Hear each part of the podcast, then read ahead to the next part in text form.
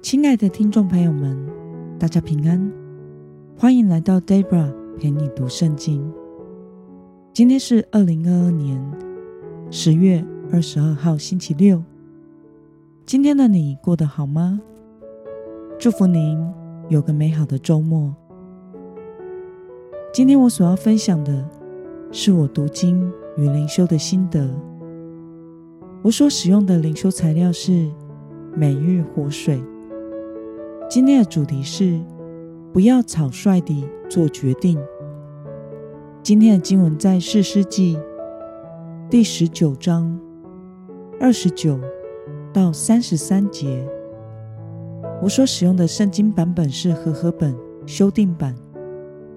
那么，我们就先来读圣经喽。耶和华的灵降在耶弗他身上，他就经过激烈。和马拿西，经过激烈的米斯巴，又从激烈的米斯巴过到亚门人那里。耶弗他向耶和华许愿说：“你若真的将亚门人交在我手中，我从亚门人那里平平安安回来的时候，无论谁先从我家门出来迎接我，就要归给耶和华。”我必将他献上为燔祭。于是耶弗他往亚门人那里去，与他们征战。耶和华将他们交在他手中，他就彻底击败他们，从亚罗尔到米利，直到亚贝勒、基拉明，攻取了二十座城。这样，亚门人就在以色列人面前。被制服了。让我们来观察今天的经文内容。耶佛他对耶和华许了什么愿呢？我们从今天的经文三十到三十一节可以看到，耶佛他向耶和华许愿说：“你若真的将亚门人交在我手中，”我从亚门人那里平平安安回来的时候，无论谁先从我家门出来迎接我，就要归给耶和华，我必将他献上作为燔祭。那么，当耶和华的灵降在耶弗他的身上，接着他在与亚门人的战争中取得了什么样的结果呢？我们从今天的经文三十二。到三十三节可以看到，耶佛他往亚门人那里去，与他们征战。耶和华将他们交在他手中，他就彻底的击败了他们，从亚罗尔到米利，直到亚贝勒基拉明，攻取了二十座城。这样，亚门人就在以色列人的面前被制服了。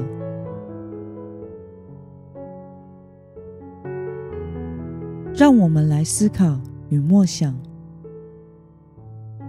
耶弗他为什么会许愿说要将活人当作燔祭献给神呢？在这整件事件中，神听见了以色列人的呼求，就怜悯拯救他们。耶和华的灵降在耶弗他的身上，使他有能力可以征战。或许耶弗他还是害怕，认为被神的灵充满有力量还不够有保障，因此想要许一个牺牲式、交换条件式的方法，得到上帝更为强烈的支持，想要借此换来上帝的眷顾。因此，他向神许了这个奇怪的愿望。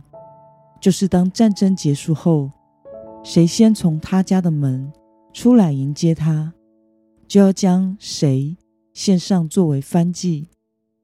这是一个相当草率的决定，因为这使他的所有的家人都面临了可能会成为祭物的危险。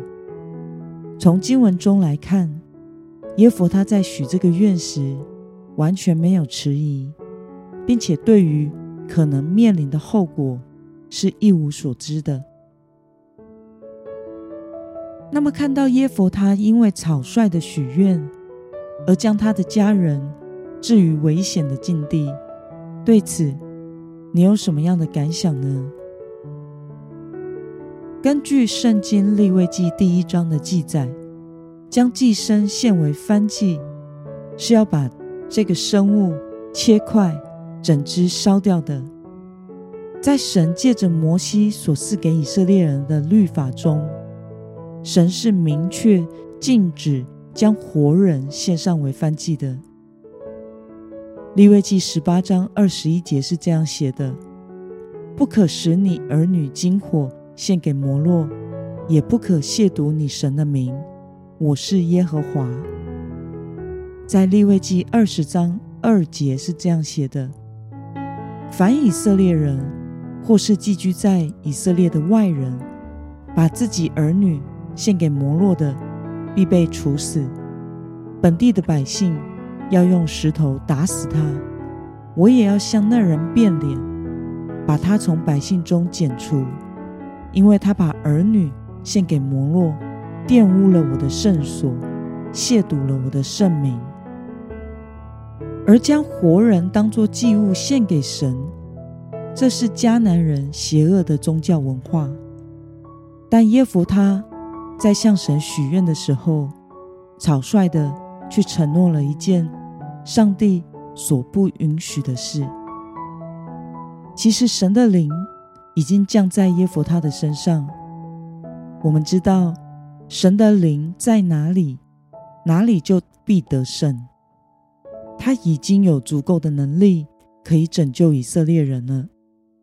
但是由于他对神没有正确的认知和信心，激烈的长老去找耶弗他做领袖时，没有求问神。耶弗他成为领袖。要如何征战时，也没有求问神。以色列人自己选择了他们的士师，虽然不知道神为什么在这件事上保持沉默，任凭基列人民和耶弗他的选择，并且神也使用耶弗他成就了拯救以色列人的心意，但是耶弗他的决定会使悲剧必定发生的。求主帮助我们，能专心的仰赖他，时常的与神亲近，寻求主的面，让我们在做任何承诺和下决定时，都能以神的心意为原则，不要草率、轻浮地信口开河，乱做承诺。那么今天的经文。可以带给我们什么样的决心与应用呢？让我们试着想想，我们是否曾经没有谨慎的判断，就草率的做出承诺过呢？为了倾听神的心意，并且谨慎做出决定或承诺，你决定要怎么做呢？让我们一同来祷告。亲爱的天父上帝，感谢你透过今天的经文，使我们看到你的灵已经降在耶弗他的身上。但是耶弗他因为对你没有正确的认识和信心，而草率的做出了违背你心意的决定。求主帮助我，能谨慎的寻求你的旨意，在做每一个决定的时候，都能以你的心意为原则，求主圣灵引领我，不要让我草率的做出任何的决策。奉耶稣基督得胜的名祷告，阿门。